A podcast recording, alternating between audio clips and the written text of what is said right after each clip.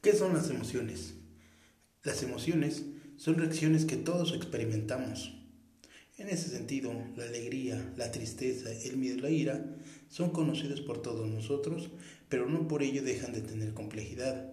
Aunque todos hemos sentido la ansiedad o el nerviosismo, no todos somos conscientes de que un mal manejo de estas emociones puede acarrear un bloqueo o incluso una enfermedad.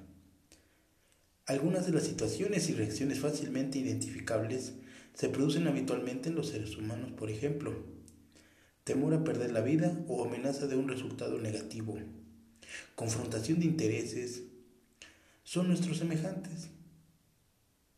Reaccionamos con ira o enojo, pérdida de un ser querido, reaccionamos con tristeza y empatizamos con las personas que nos apoyan. Celebración de un éxito o enamoramiento, reaccionamos con exaltación. Esfuerzo ante un desafío, reaccionamos con satisfacción y alegría.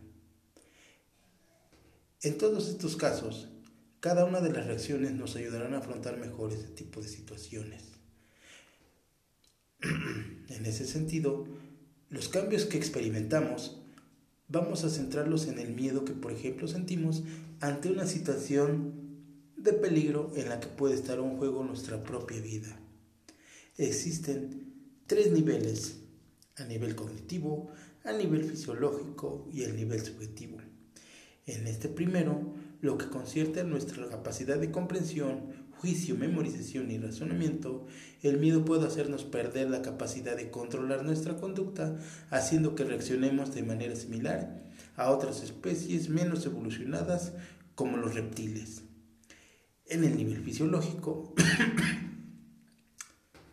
dependiendo de la conducta que vayamos a desarrollar ante la situación, se activarán una serie de respuestas procedentes de diferentes sistemas, tensión muscular, presión arterial, ritmo respiratorio, temperatura periférica, sequedad en la boca, etc., que nos preparan de diferente manera según la respuesta. Y en lo que respecta al nivel subjetivo, esto dependerá totalmente del individuo. También con respecto a una serie de sensaciones físicas, intensas, desagradables y descontroladas, que junto con los cambios cognitivos y algunos pensamientos sobre el peligro y sus consecuencias harán que tengamos una experiencia de terror única e imborrable. Por otra parte, también debemos considerar que hay reacciones emocionales que se producen ante situaciones que no hemos vivido todavía, es decir, cuando los anticipamos o imaginamos. Un claro ejemplo en lo que sentimos cuando vemos alguna escena en alguna película, leemos algún texto o recordamos o pensamos en algún suceso.